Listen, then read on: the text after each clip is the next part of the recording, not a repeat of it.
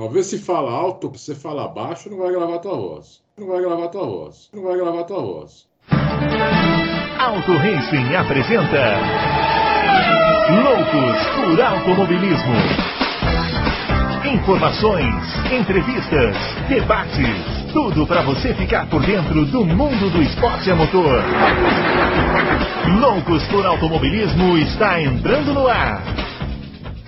Estamos chegando com mais uma edição do Loucos por Automobilismo essa semana para falarmos do encerramento da temporada 2019 da Fórmula 1, com o GP de Abu Dhabi disputado esse final de semana, vitória do Lewis Hamilton coroando aí o seu hexacampeonato, com uma vitória de ponta a ponta, largando na pole e fazendo a melhor volta da corrida. Nada podia ser melhor que isso, né? Ou seja, né, sem qualquer contestação. Aliás, né, vale dizer que o início da, da, desde o início da era híbrida, em 2014, só deu Mercedes nessa pista. Qual será o segredo né, dos alemães? Nós vamos falar um pouquinho aqui nessa edição, mas também vamos falar da prova, da atuação do Verstappen, do Vettel, mais uma vez apagado, o Bottas fazendo uma grande corrida, largando de último, e também as despedidas do Huckenberg e do Kubica. E vamos começar cumprimentando o grande Adalto Silva e já querendo saber dele o que ele mais gostou nessa prova, hein, Adalto? Grande Bruno Aleixo, grande Fábio Campos e grandes internautas. Eu falei tantos grandes que eu esqueci o que você perguntou. Não, eu só perguntei singelamente, simplesmente, o que você achou da corrida, sem grandes, inven... sem grandes invencionices, diria o outro. Ah, não, corrida fraca, né? Essa pista aí não dá corrida boa, é difícil dar corrida boa essa pista. Corrida achei uma das, uma das piores, assim. Talvez um pouco melhor do que a de, de Paul Ricard, que para mim foi a pior do ano. Essa talvez tenha, tenha sido a segunda pior do ano, sei lá, terceira. Tá entre as três piores essa daí. É difícil dar corrida boa aí, né? Eles tinham que fazer algumas modificações na pista. Não sei porque não fazem, porque tem, tem como fazer. Porque a corrida ia ser muito melhor, né? Mas do jeito que a pista é, realmente uma pista totalmente plana, né? Com curvas todas feitas em compasso, não tem uma ondulação, não tem uma, não tem nada. A pista é um é um autorama, né? Então a corrida que nem Paul Ricard, se você olhar Paul Ricard também é um autorama, né? Não tem. É uma boa definição. É um autorama. Apesar tem... de que tem uns autoramas que tem assim, uns desníveis e tal. Acho que você está sendo injusto aí com os é, é, é, Pista boa é pista que tem curva diferente, né? Uma, uma curva diferente da outra, tem desnível, tem. Tem outra, essas pistas assim muito asseadas, muito feitas totalmente no compasso, no, num, num, num lugar completamente plano, não, não dá corrida boa, porque só tem um traçado, depende muito do carro, menos do piloto. É, é, é difícil corrida assim, né? Você viu que a Fórmula 1 está querendo, tá querendo que façam modificações em Paul Ricard para continuar tendo corrida lá. É, publicamos é, isso, é, publicamos isso esses dias. Vamos falar mais sobre isso. O, gran, o grande Nelson Piquet chamava esse tipo de circuito de circuito Mickey Mouse. Mickey Mouse, é isso mesmo. É. O Fábio Campos, nós vamos explorar mais esse tema aí durante o podcast, mas nós tivemos 20 voltas de Fórmula 1 sem DRS. Você acha que a gente teve uma Fórmula 1 de verdade em Abu Dhabi lá nas primeiras 20 voltas? Olá para você, Bruno Aleixo. Eu espero que a gente continue esse assunto. Olá para o grande Adalto, para o ouvinte que sempre nos prestigia, mandando perguntas e para os quais é um prazer estar aqui falando mais uma vez nesse encerramento de temporada. Uh, se você me perguntou de propósito da questão do DRS, você mirou, já deu para perceber que você mirou em mim. Uh, não, não tivemos nenhum grande espetáculo nem nas 18 primeiras voltas, nem nas voltas seguintes. Mas a gente viu, Bruno, que existe vida sem o DRS. Existem acontecimentos. Não é a procissão que muita gente acha que, se, que é o que seria, porque mesmo numa pista que não está entre as melhores uh, no ranking da Fórmula 1, embora eu tenha argumentos diferentes para analisar a Fórmula 1 em Abu Dhabi, mas mesmo sendo a pista que é, a gente viu algumas ultrapassagens, a gente viu o carro colocando lado a lado, Vettel e Bottas, por exemplo, chegaram a ficar lado a lado num momento, e sem o DRS. Não foi nenhuma maravilha. E nem quando o DRS foi liberado, para a tristeza de muitos, incluindo eu, uh, não, não significa que se estragou tudo, porque ele não é tão efetivo nessa pista quanto é em algumas outras. Pelo menos não na maioria dos casos. Mas, mas deu para ver. Uma explicação para isso, hein? Explicação para? Para o DRS ter, não, ter, não, não ter feito muita diferença da, dessa vez. É, ele não, ele tradicionalmente em Abu Dhabi ele, ele não tem. Acontece, claro que a gente, se a gente for pegar todas as ultrapassagens, a gente vai achar algumas um pouco mais, um pouco menos. Mas tradicionalmente ele não tem, ele não acontece o que acontece na reta da China, na reta do Azerbaijão, enfim, é, até porque a configuração da pista é aquele, é aquele tipo, né, que a Fórmula 1 acho que já até provou que não dá certo, de você fazer um trecho sinuoso e um trecho de retas para tentar fazer uma combinação que desafie os engenheiros, mas isso normalmente não resulta em grandes, em grandes uh, uh, resultados. Então, Bruno, a gente viu que dá para acontecer. Dá para ser melhor sem ele, principalmente vindo de Interlagos, onde a gente viu o que a gente viu nas voltas finais sem o dispositivo. Então, acho que a Fórmula 1 poderia aprender um pouco com o que aconteceu nessas 18 primeiras voltas, até porque a gente viu, Bruno, que há um impacto nas estratégias das equipes. Como o DRS ele causa um impacto, pode causar um impacto em estratégias. Equipes que param e voltam com pneus novos e abrem a asa pulverizam a concorrência. Sem asa, o jogo é jogado de uma maneira diferente. Há algo a se aprender disso aí, Bruno. Para quem quiser, para quem quiser tiver interesse em aprender, se a Fórmula 1 tiver esse interesse, ela tem aí algumas ferramentas para estudar. Muito bem. É, vamos falar então da corrida, antes de mais nada, né? Se você quiser trocar ideia com a gente aí no Twitter, os nossos perfis são o arroba BrunoAleixo80, que sou eu mesmo, o arroba CampusFB e o arroba Adalto Racing. E vamos falar então do Lewis Hamilton, né? O vencedor lá, domínio total, pole melhor volta, é, liderou a corrida inteira. Vamos começar com uma pergunta. O Felipe Pereira mandou o seguinte: o Lewis Hamilton fechou o campeonato com chave de ouro e fez uma volta mais rápida com pneus usados e nem era o composto super macio. Como ainda tem crítico, crítico que não considera gênio Adalto Silva. E no, e no final da corrida, ele estava com o pneu bem usado. Bom, ali a, a, a, Existe ali algumas explicações para isso, né? A primeira é que o Hamilton é gênio mesmo. A segunda é que o único concorrente dele largou lá no final do grid.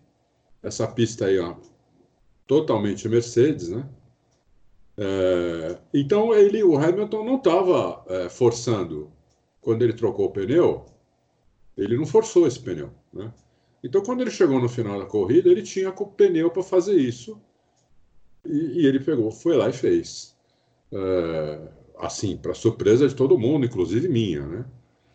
Mas eu acho que eu acho que é isso, entendeu? É, é a combinação das três coisas: o piloto, o carro e a não concorrência nessa corrida. Se o Bottas tivesse largado em segundo e tivesse acossando lá o Hamilton, provavelmente ele teria que andar mais forte e não teria pneu para fazer isso no final da corrida.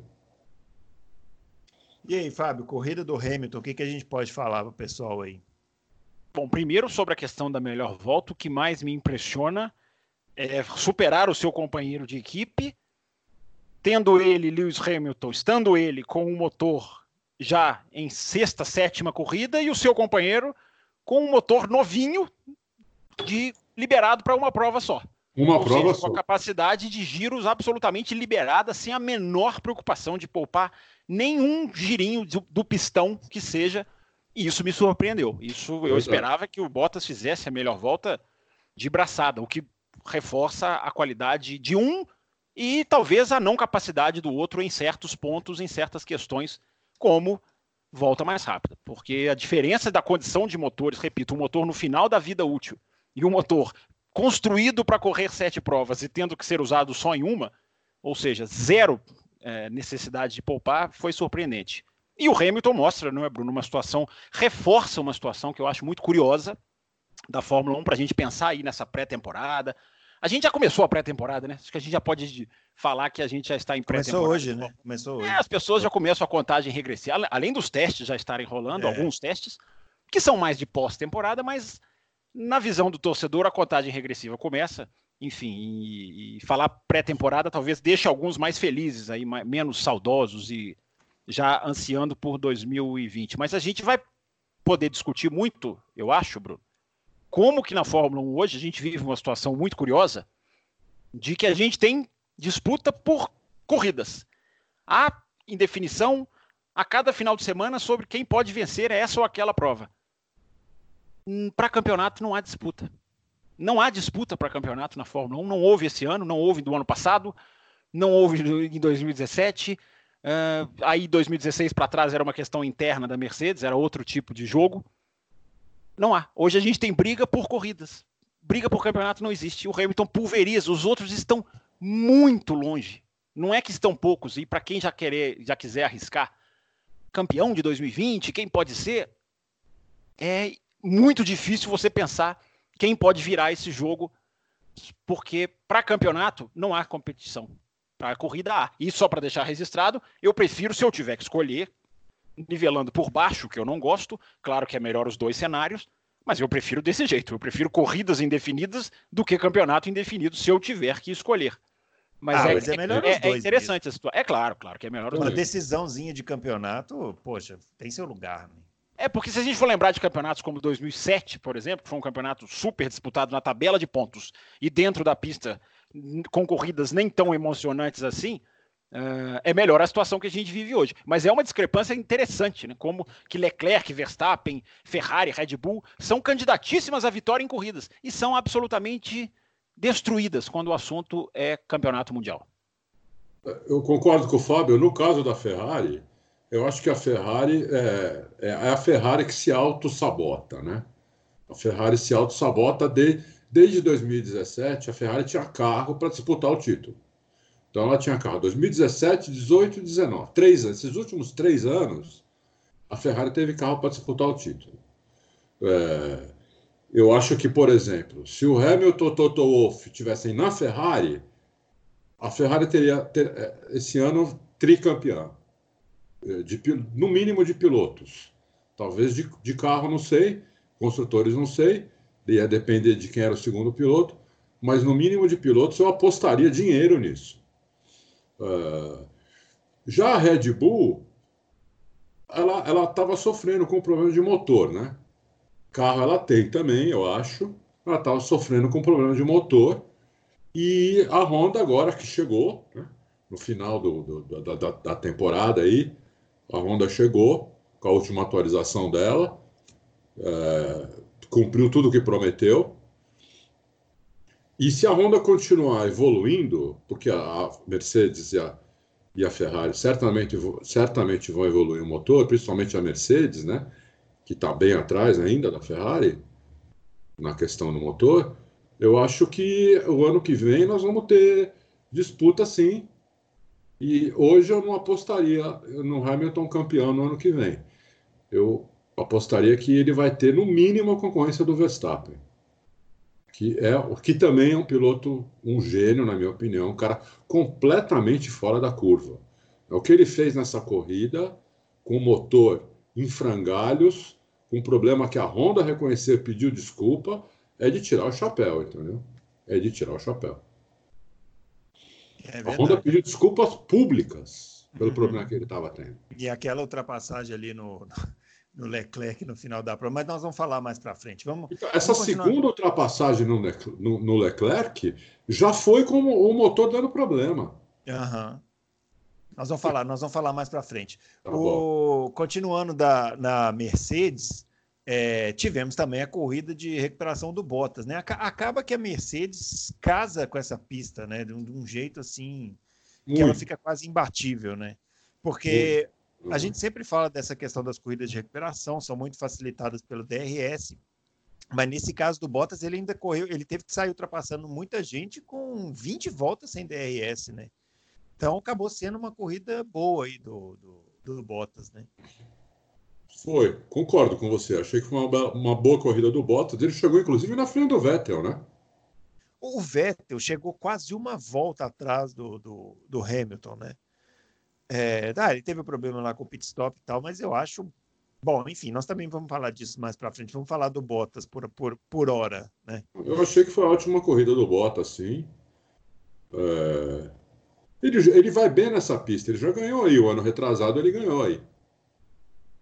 É. Então, é uma pista que o Hamilton em segundo, tentando ultrapassar de todo jeito, né? Forçando o carro, tudo, não, não conseguiu. Então, é uma, é uma pista boa para o Bottas, assim. É uma muito, muito boa para a Mercedes e uma pista que casa bem com o Bottas, assim. Quer falar, Fábio? Não, eu acho que sobre o Bottas não tem muito a, acrescentar, não. Eu acho que corrida de recuperação, eu acho que já não existe mais, Bruno. Não é nem por causa do DRS, é por causa da discrepância das equipes que existe né, no, no, no pelotão, que é essa grande esperança que 2021 vai trazer. Então, hoje em dia, o cara larga com 20% da corrida, ele já está ali brigando pela sexta posição, enfim. Então, o, o, mérito dele é, é ter superado o Vettel e o Albon, se a gente for olhar é. na prática. É. É, em, embora é, a Red Bull só tem um piloto competitivo, isso para mim parece muito claro. E a uhum. Ferrari a gente vai discutir, você mandou esperar, eu vou, eu vou, obediente que sou, respeitador da pauta que sou, vou, não vou falar do Vettel agora então, mas eu é. acho que o Bottas cumpriu, cumpriu ali a obrigação dele. Eu acho que a questão da melhor volta depõe um pouquinho contra ele, sim, porque tinha um motor absolutamente liberado contra todos os outros que estavam em final de vida útil, é, a, os da Honda menos, né? Porque trocou depois também do período normal. Então isso isso acaba a gente tem que considerar esse lado técnico, não que ele tenha ido mal, mas acho que o que ele fez foi até legal vê-lo ganhar posições, isso porque eu falei que não tinha nada para falar, né? Mas foi legal vê-lo ganhar posições nas primeiras 18 voltas, porque ele teve que lutar por algumas, assim, né? Não foram é. assim tão fácil, mas ele tinha que pôr de lado, ele tentou duas vezes na Racing Point, teve que recolher. É mais legal a gente assistir dessa maneira, né? Então é mérito para ele, isso não é demérito não. É não, Posso fazer um adendo? Eu não sei se tem pergunta sobre, sobre. Tem pergunta sobre como é que eles conseguiram fazer algumas ultrapassagens sem, sem DRS no começo da corrida? Hum, tem, uma, tem uma pergunta sobre essa questão do DRS, mas não nesse nível de especificidade. Ah. Mas é... você quer que faça a pergunta? Faz aí, porque eu, eu, tenho, eu tenho, uma explicação. O dar. Felipe Glowaski, ele perguntou, está falando aqui sobre as primeiras 20 voltas, sem assim, DRS, falou assim, ó, a Fórmula 1 foi raiz por alguns minutos em Abu Dhabi, pelo problema do DRS, vimos algumas verdades, como a do fraco Bottas, olha, acabei de falar que o Bottas fez muitas ultrapassagens e o Felipe Glowaski está desmentindo discordando da minha pessoa. Muito bem, viu, Felipe Gloasco? A gente tem que discordar mesmo. O que não é, o fraco Bottas que não passava o Huckenberg. Vimos ultrapassagens como a do Pérez sobre o Magnussen na freada. E aí ele está perguntando: seria ideal é, a Fórmula 1 acabar com esse sistema já para a temporada de 2021? E eu respondo: Deus te ouça, Felipe Gloaschi. Mas agora o Adalto vai dar o, a explicação técnica aí para as ultrapassagens. É, o que acontece é o seguinte: é, esse ano a asa traseira ela dá muito mais vácuo do que dava nos anos anteriores. Tanto é que vocês viram que aconteceu em Monza e aconteceu em outras né? pistas. Em Monza é, eles nem conseguiram, né? É abrir bem perceptível mesmo essa questão do vácuo. É.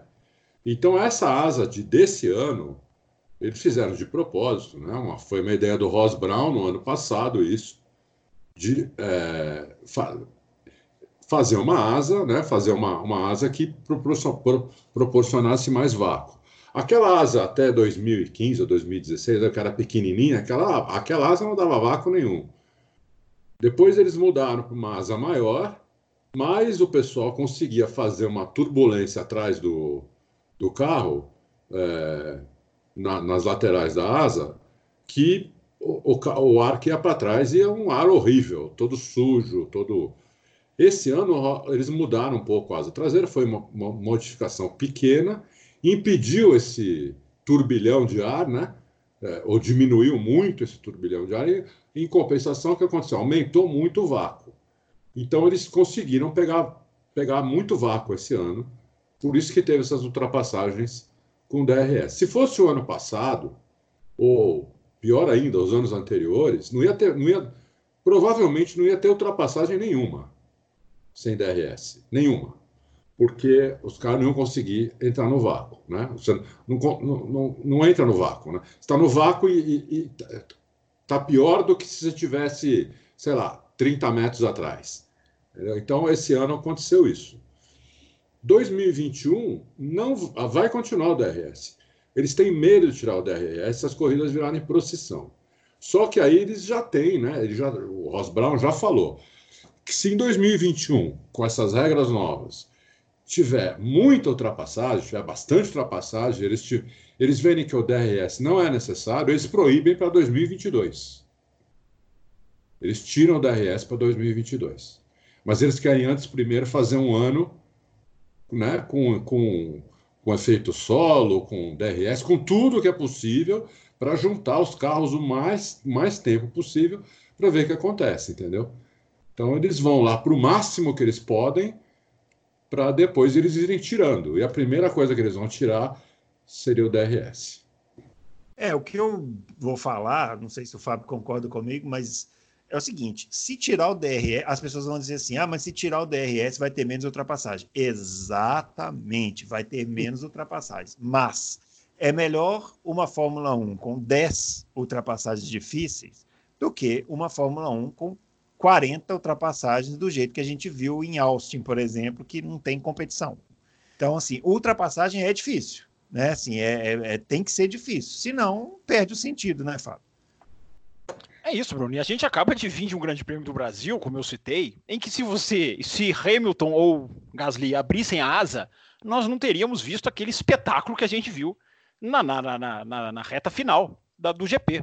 Então, é, é muito claro, me parece muito claro que medidas há para você fazer, aproximação do pelotão, a, a mexida na, das asas para esse ano, como o Adalto falou, não só a dianteira, não só a traseira, como a asa dianteira, que ficou é. mais simples, que ficou menos com menos elementos, que ficou menos, digamos, é, passou, deixou de ser ela ali o, o, ponto fundamental de entrada do ar no carro. Os engenheiros passaram a trabalhar os boards, né, que ficam ali logo atrás da roda dianteira. É, então essas restrições ajudaram há caminhos para se fazer, há caminhos para se, se trabalhar, alternativas a serem feitas. A Fórmula 1 sabe disso, muita gente sabe disso, mas ficam com esse medo, com esse temor, que eu acho que é justamente porque eu falei na abertura, que Abu Dhabi serve também para um estudo, como eu disse que o Brasil serve para um estudo para várias coisas, na questão de relargada, de safety car. Teve um ouvinte há duas edições, duas, três edições atrás, eu nem lembro mais o nome, que falou: ah, mas você está você tá, você, é, é, você fala que o DRS é artificial e, e defende o, o, a, o safety car. Eu acho que são duas coisas, sim, completamente diferentes. São duas maneiras de se intervir numa corrida, podem ser questionadas ou não, mas a artificialidade de uma, para mim, é incomparável com a outra. Uma coisa é você juntar o pelotão, aniquilar diferenças é de 10, 30 favorece, o outro prejudica. Né, isso, né? verdade, é, é, é, isso. é, porque eu até entendo o pensamento de que o safety, a intervenção do safety car é uma intervenção forte. Mas eu prefiro, eu, eu prefiro que se junte o pelotão. Diferença de 10 segundos, 5 segundos, 30 segundos, para mim é pobreza do automobilismo, não, não enriquece em nada a corrida. E aí você junta os caras e solta e deixa eles se virarem, que é o que aconteceu em, em Interlagos, na maioria das vezes, do que esse dispositivo que você citou, Bruno, e que a gente viu repito, nas 18 voltas, que não foi a tal procissão que tanta gente teme, não foi. É, é, então, há sim caminhos, você pode continuar mexendo nas é assim, porque o certo seria pular 2020, não é, Bruno? Eu, eu queria ter aquela máquina do é. tempo, você sabe muito bem qual é, e pular para 2021. Infelizmente, nós estamos de mãos amarradas, graças ao bom velhinho Bernie Eccleston. Nós vamos ter que passar mais uma temporada. Tomara que a gente tenha ápices como a gente teve em 2019 onde se alcançou ápices que a gente não via há muitos anos, mas ainda são poucas, se a gente for contar nos dedos as corridas históricas, aquelas inesquecíveis que a Fórmula 1 apresenta, nós vamos ter que torcer em 2020 mais uma vez para que essas coisas aconteçam, sendo que em 2021 nós não vamos precisar torcer tanto, nós vamos ter elementos ali empregados no carro para que a coisa favoreça. E o Ross Brown já disse, o DRS vai estar tá lá em 2021 mas ele pode ser desabilitado. A, a habilitação dele para corridas vai ser julgada, de, segundo ele, pode ser até por final de semana sim, final de semana não. Ele falou: o dispositivo não será eliminado, mas ele pode não ser habilitado, o que é uma grande esperança para quem, quem torce para que 2021 dê certo. Agora, essa explicação que o Adalto deu aí da asa me acendeu uma impressão que eu já tinha tido e agora ficou mais forte. Será que eles não deram um. Não fizeram um problema meio mandrake ali? Falaram assim: ah, vamos desligar esse DRS para a gente ver como é que vai funcionar esse negócio. Sabe que eu pensei isso liga. na hora?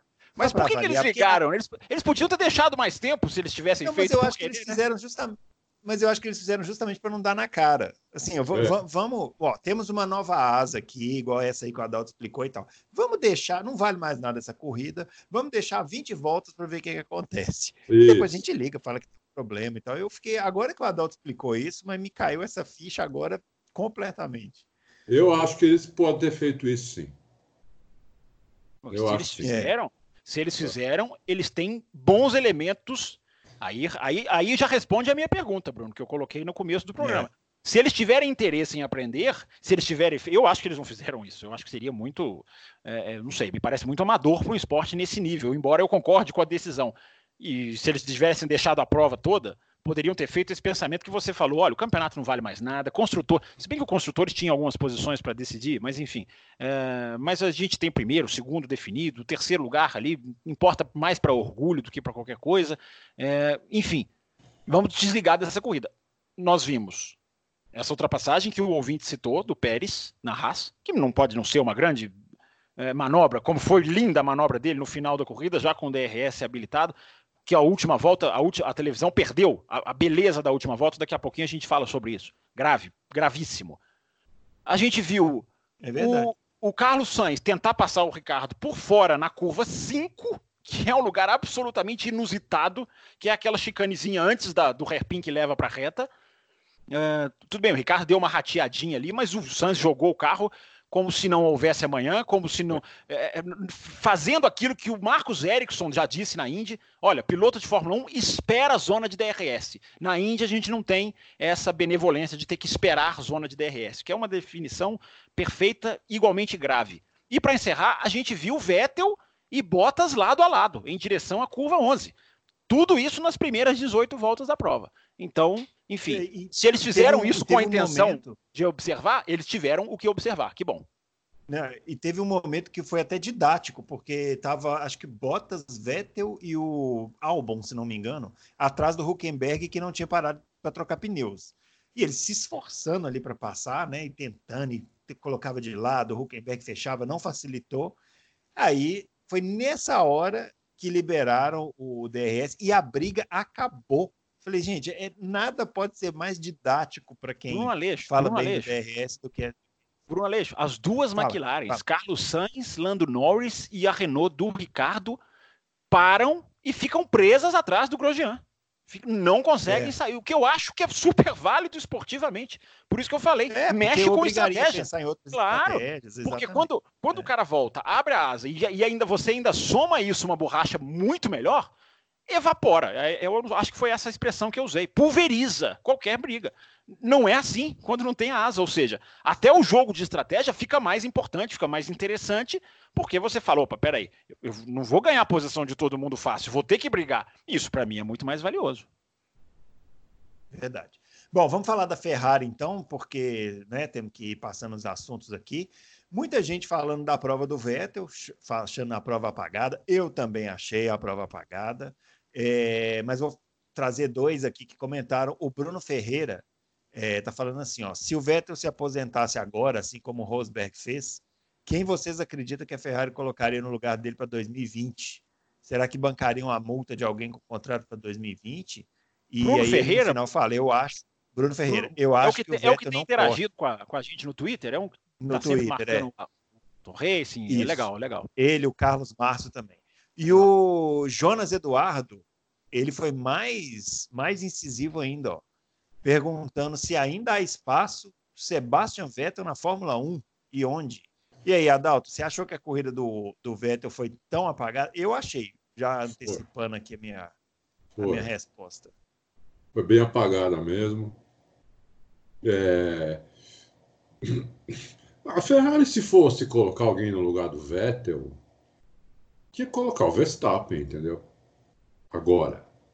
Não sei que ele já tem o plano do Hamilton para 2021, não sei. Se fosse pensar só no agora, sem todas essas especulações que estão acontecendo, tinha que buscar o Verstappen, porque a Ferrari é uma, uma equipe que está lá para ganhar, é, equipe mais famosa, equipe que tem grana, equipe que, que, o Verstappen iria correndo, e é um cara que entrega, ele entrega, né? Então tinha que ser o Verstappen, não, não tem outro. Pra, pra, se o Vettel resolve, se, o Vettel não vai se aposentar agora, ele falou isso ontem. Falou até que o jornal, até foi irônico, falou, o jornalista parece sabe mais do que eu o que, que eu vou fazer na minha própria vida, né? Então o Hamilton, o, o Vettel não vai se aposentar esse ano, talvez o ano que vem sim, esse ano não. Então eu eu contrário, eu chamaria o Verstappen. Se o a, segunda pergunta foi se, se o Vettel tem lugar na Fórmula 1 ainda? É, o pergunta do Jonas Eduardo. Eu acho que como primeiro piloto, não. Como, como, como segundo piloto de equipe grande, sim. Né? É...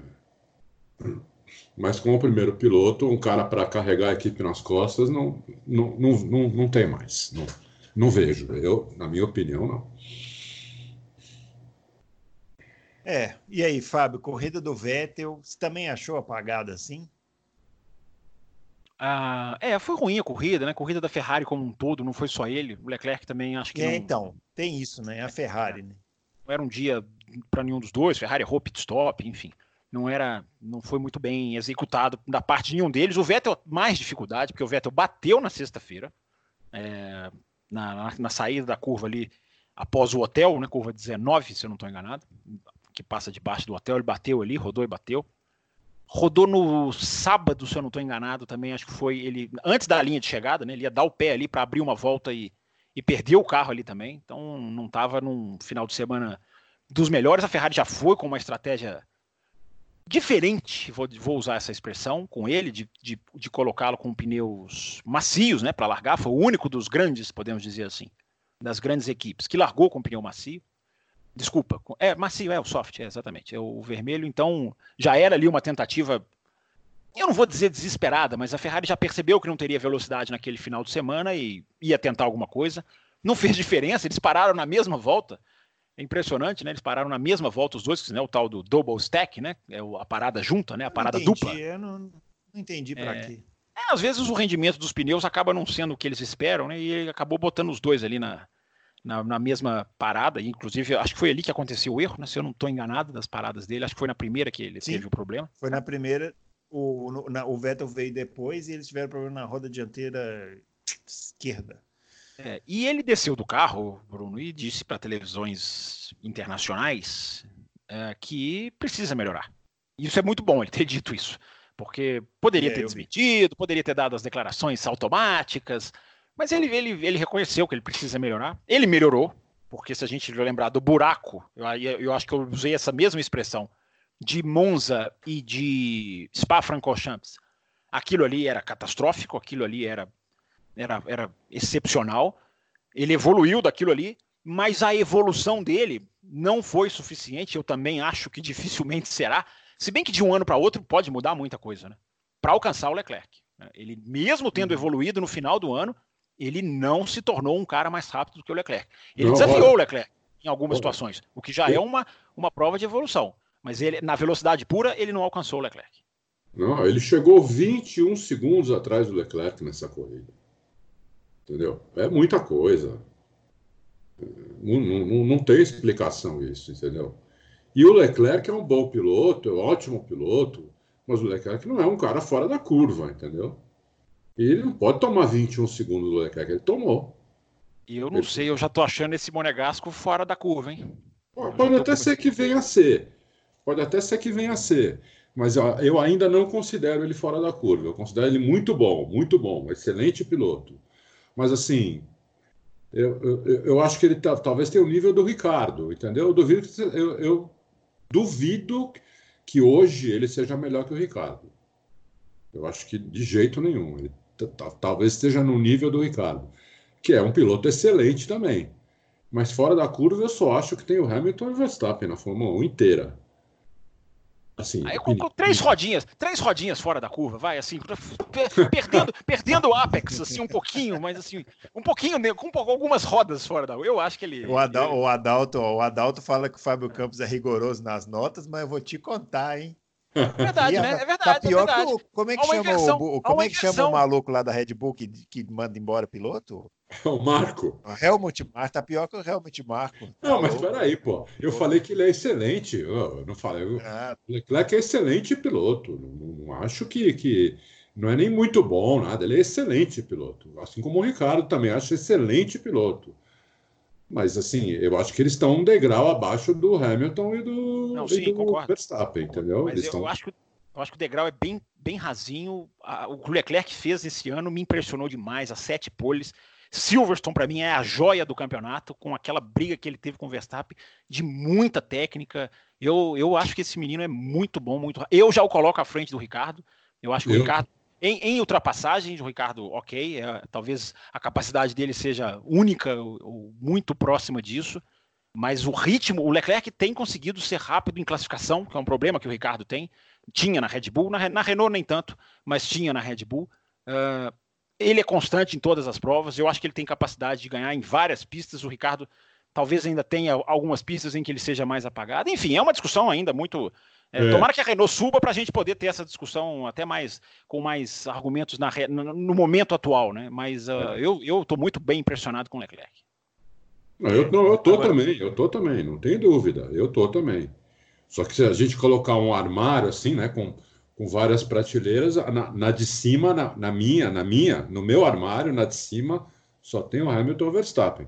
Aí o Ricardo e o, e o Leclerc, Leclerc. E talvez o Sainz, talvez o Sainz. É, o Sainz seja, também está espetacular esse ano. É, logo na prateleira de baixo, entendeu? Que não é uma prateleira alta, assim, é uma prateleira normal, né? A diferença Dá pra pôr um porta-retrato ali. Fica... Mas se você... e, o seu, e o seu armário, Bruno? Você não quer sair do armário? Você não quer. Mas você pensar que é só o segundo ano do Leclerc, é espetacular isso. É isso, exatamente. O primeiro ano em equipe grande, para mim, é muito forte e, e para mim me, me, deixa mais exigente com, com uh, Alex Albon. A gente costuma ter esse argumento de ah, primeiro ano, o Leclerc pulverizou isso, como o Verstappen pulverizou isso, como o Hamilton, meu Deus. E como pulverizou isso. É essa questão de primeiro ano é, é impressionante, como os, há uns caras que sentam e aceleram. E, e para mim, o Leclerc, se ele amadurecer mais ainda, se ele melhorar um pouquinho mais em classificações, embora tenha sido o melhor em classificação em 2019, o piloto com mais poles. Uh, mas enfim, em algumas pistas ele ele mesmo fala, né? Eu tive que aprender o meu approach em classificação, de perseguir, uh, de não perseguir a pista e sim antever a pista. Eu achei muito legal essa declaração dele. Enfim, tá evoluindo, pode se tornar ah, ainda melhor. Tá evoluindo, tá. E tem, e tem mais para evoluir. Acho que ele pode, ele pode o ano que vem, ou 2021, se tornar um piloto fora da curva. Eu acho que pode, sim. Eu acho que pode. E Mas tem, um, tem acho que não, é, acho que ele ainda faz algumas besteirinhas que algumas sabe, é lento em alguns lugares, faz umas besteiras em outros, é, tem algum problema em disputa, é, que apesar da, da, da, melhor disputa do ano ter sido ele e o Verstappen em Silverstone, né? que no final o Verstappen acabou passando ele por fora da pista, na, na minha opinião, a melhor ultrapassagem do ano, na minha opinião, é a da, é a, na da FIA também. Né? É, mas acho que bom, eu, ainda, eu ainda quero esperar um pouquinho para ver se ele é fora da curva, entendeu? Acho que ainda não é. Agora, falando em ultrapassagem, Verstappen Leclerc, o Verstappen carimbou outra no Leclerc no final Duas. da corrida lá, né? Um passão maravilhoso, né, Adalto? Uh, maravilhoso, com, com problema no motor, com é, um lag gigante no detalhe. motor. Entendeu? É. Na, toda a série de curva dava no acelerador, o carro não ia, o carro dava uma engasgada que a cabeça dele ia para frente. Quer dizer, imagina. e ali os dois estavam com DRS né, acionado, então, quer dizer, foi na freada mesmo. É, foi na freada mesmo, entendeu? Isso porque a Ferrari tem mais motor, né? É. E, e ele entrou na reta com o problema do, do, do, do, do motor engasgando, entendeu? Então, realmente, você vê que esse moleque, esse moleque realmente ele é fora da curva.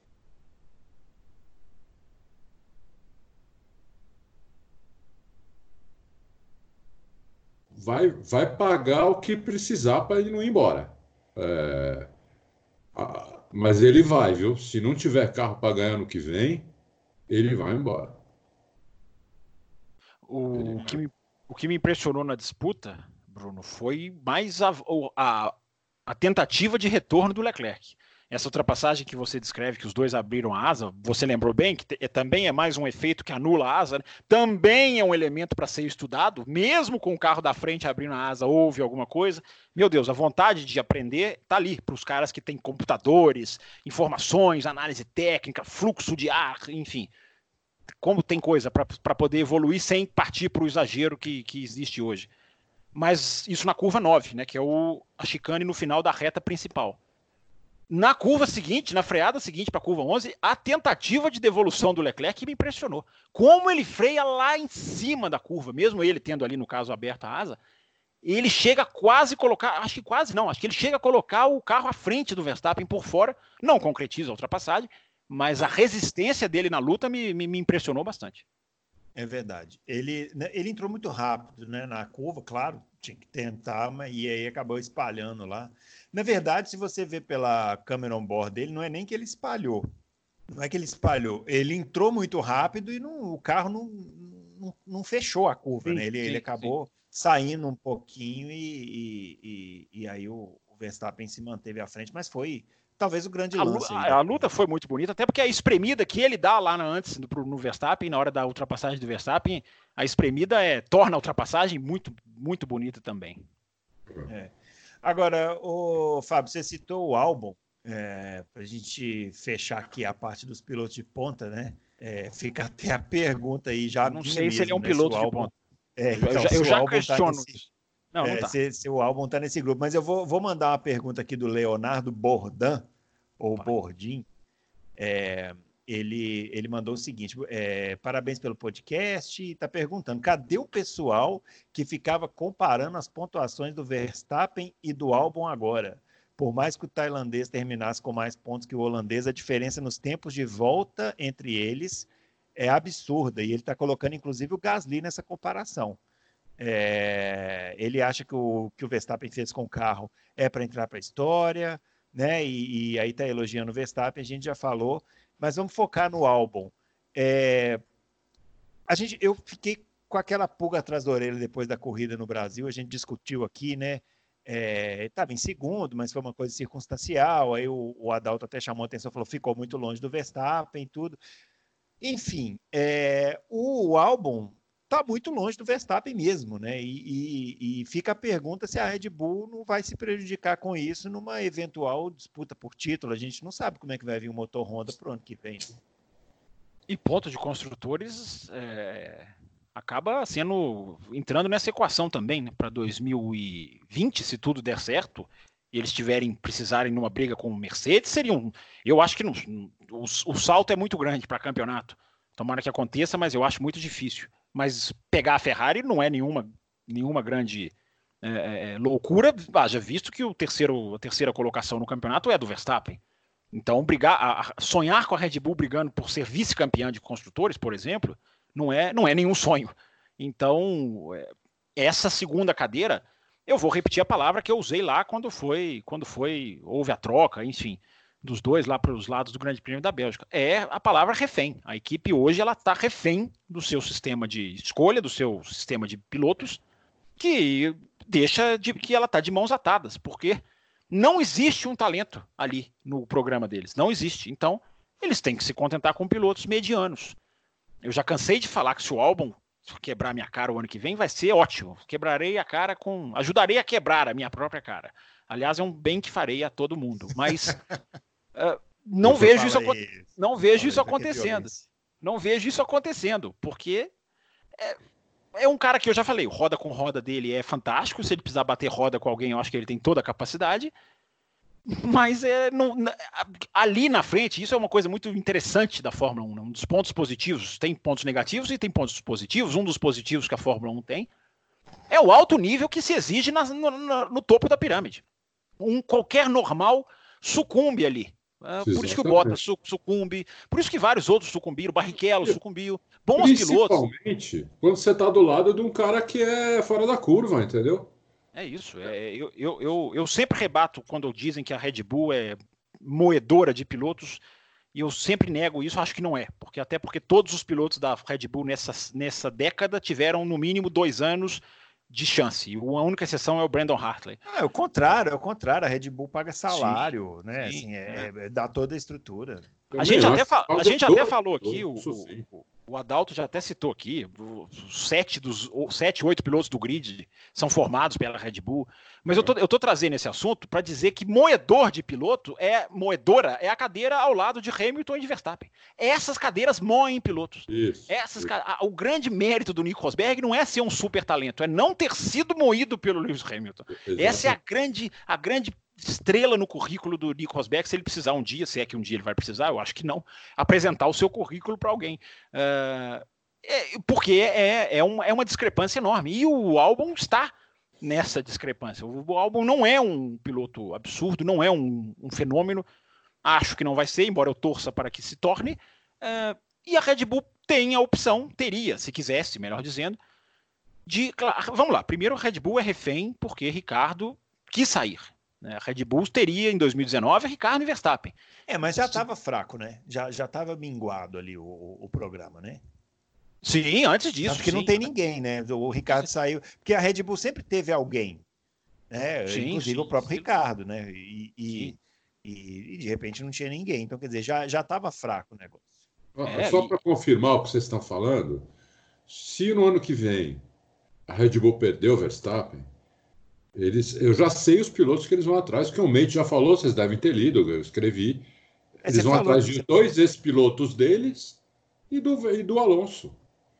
Entendeu? Ele, essa é a opção deles.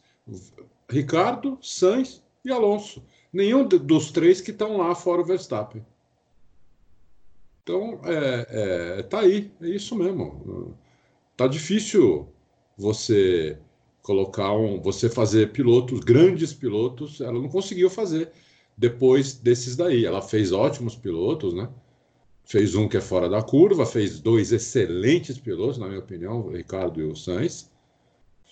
E ela vai, e, e ela vai atrás deles se o Verstappen sair.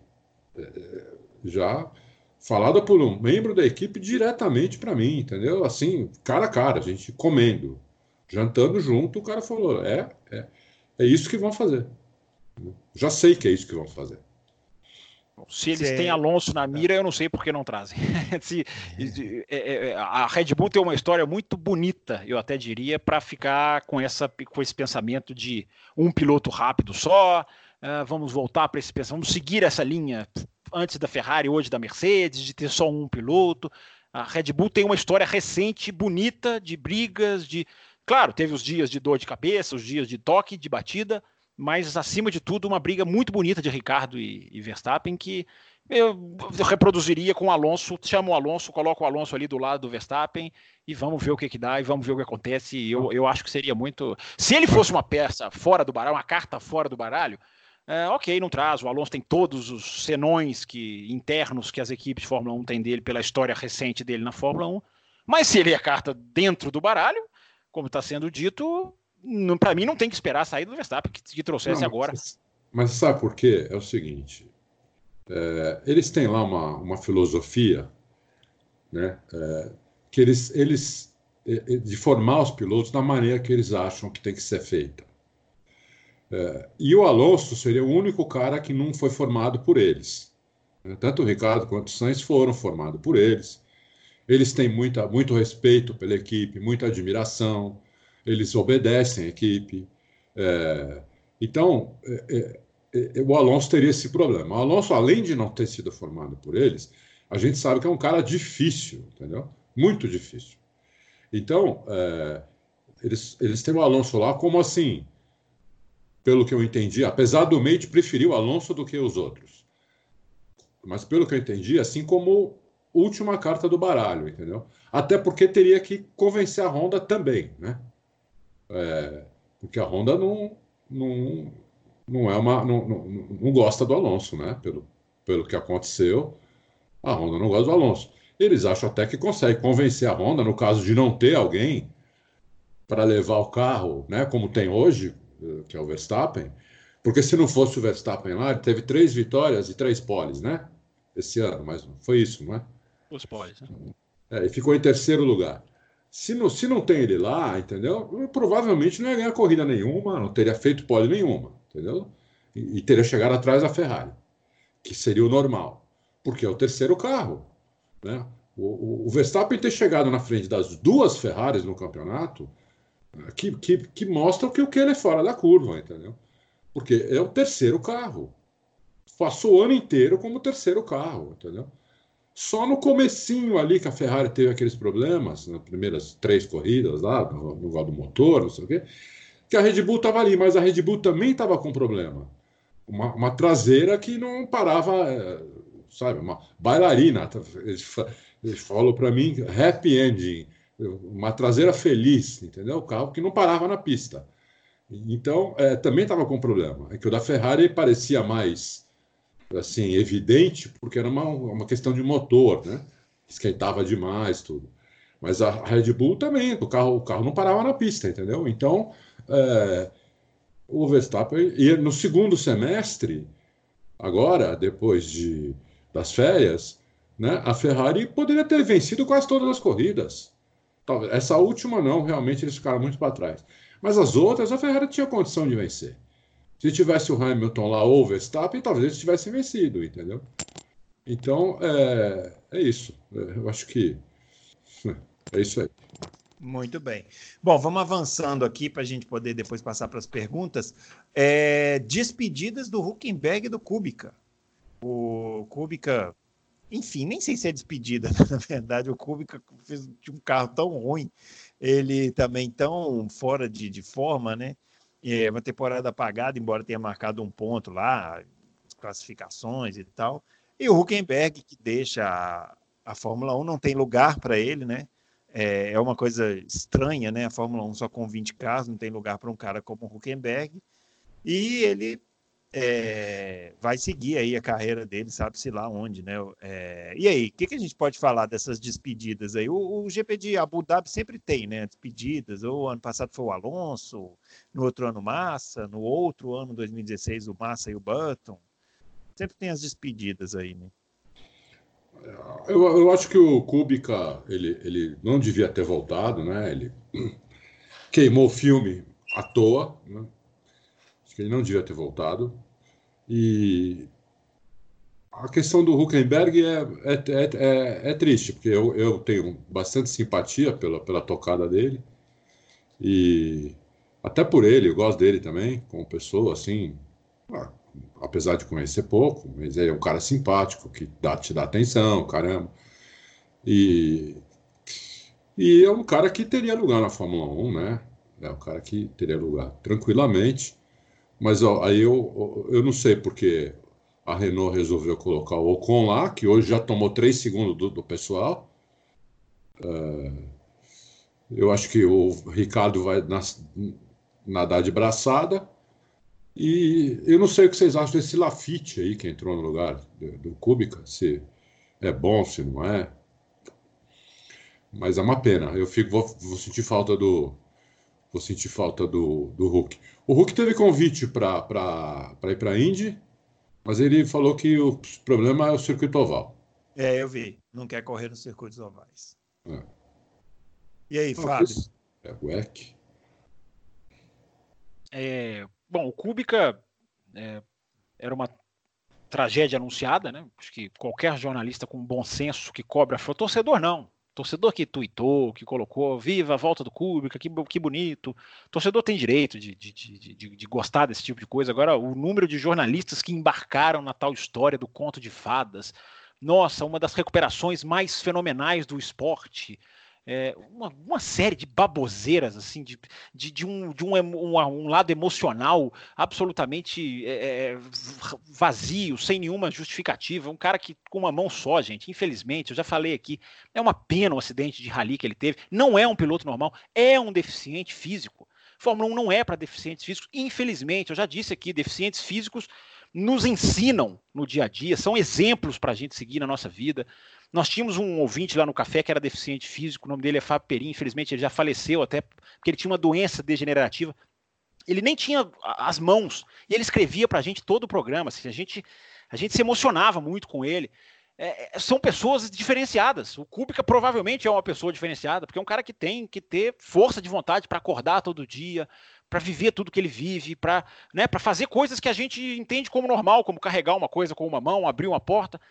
Mas não pode estar na Fórmula 1. O que me impressiona é a imprensa ter chamado aquilo de uma grande volta, sendo que a, a petroleira que o patrocina aumentou o dinheiro. Ele já tinha sido preterido pela Williams, como foi pela Renault, como testou o EC e ninguém quis. Infelizmente, infelizmente. Mas o que me impressiona é a, a, parte da imprensa que vive no mundo encantado, que chamou aquilo de grande volta quando não era. Foi um cara puxado de maneira forçada para a Fórmula 1 que não tinha mais condição. O Huckenberg é outra história. O Huckenberg, eu tenho o maior respeito pelo piloto, porque é um dos maiores ases das categorias de base que eu vi, talvez o maior que eu vi em termos de categoria de base. Claro, categoria de base é categoria de base, claro que se faz toda essa né, consideração mas ganhou tudo que pilotou, é campeão das 24 horas de Le Mans, é um pilotaço, mas falhou na Fórmula 1. Não é um injustiçadinho também na Fórmula 1. Falhou, teve oportunidades, esse ano podia até ter chegado num pódio na Alemanha uh, e bateu. Então é um cara que viu seus companheiros de equipe conseguirem coisas que ele não conseguiu, também depõe contra ele, mas é um super piloto, é um cara que, que tem uma carreira, para mim, casa perfeitamente com a Fórmula E. Apesar dele ser grande, eu não sei se isso atrapalharia muito no carro da, da Fórmula E. Se bem que a Fórmula E também tem outros pilotos altos, não é, não é só piloto pequenininho, não. É, mas eu acho que seria o casamento perfeito, que é uma categoria técnica, uma categoria que tem um nível de pilotos altíssimo. É, ele teria que, que, que, se provar, eu acho que ele tem condição de se provar lá. Então, é, é mas não é um injustiçadinho da vida, teve as suas chances. É uma pena vê-lo sair da Fórmula 1, sendo que existe lugar para o Stroll. Né? Se o, o Ocon foi um injustiçado do ano passado, a gente pode dizer que o Huckenberg poderia ter muita chance de voltar para a Force India, hoje chamada Racing Point, tivessem ali dois cockpits abertos para competitividade. Então, pode até ser mais um que perde vaga para piloto pagante. Uh, mas, enfim, não, repito, não é um injustiçadinho, teve oportunidades e vai ser feliz em outras categorias, porque ele tem muito braço para brilhar fora da Fórmula 1. Muito bem. O... Bom, vamos. A gente tem muitas perguntas agora sobre Fórmula 1, mas vou dar um, Vou fazer aqui um parêntese para a gente falar sobre transmissão, né? Porque teve a questão do Reginaldo Leme e tal, teve gente perguntando. O Adalto, o Antônio Marcos, ele está falando, tá triste porque o Reginaldo Leme não. Não, mentira, ele só falou assim: ó, o Adalto, o, o Reginaldo Leme não volta mais pelo andar da carruagem. Ele queria saber, Adalto, se você o conhece ou tem alguma história para nos contar sobre o Regi.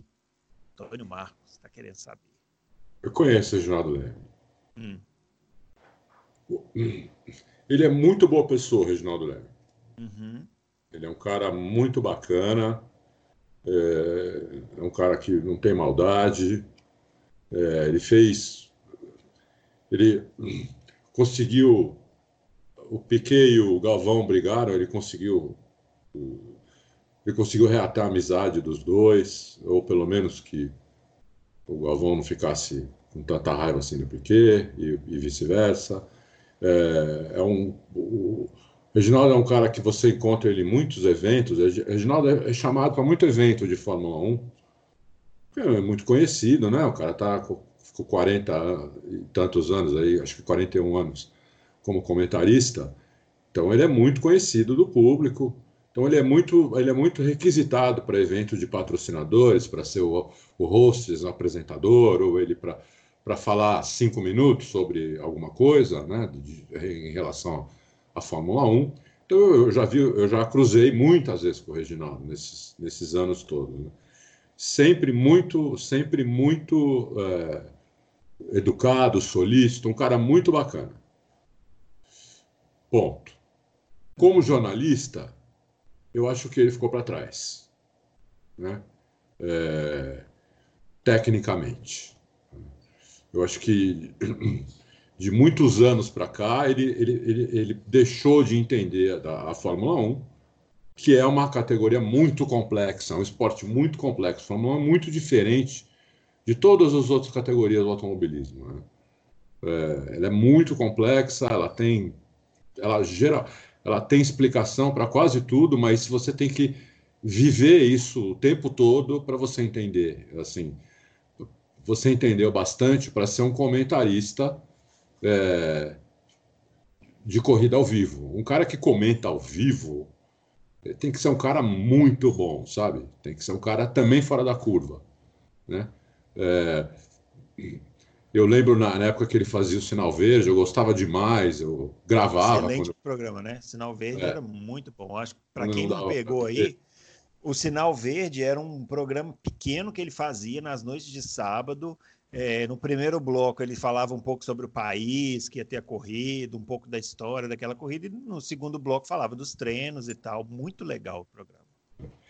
Então, e ele tem uma voz ótima, tem uma dicção ótima.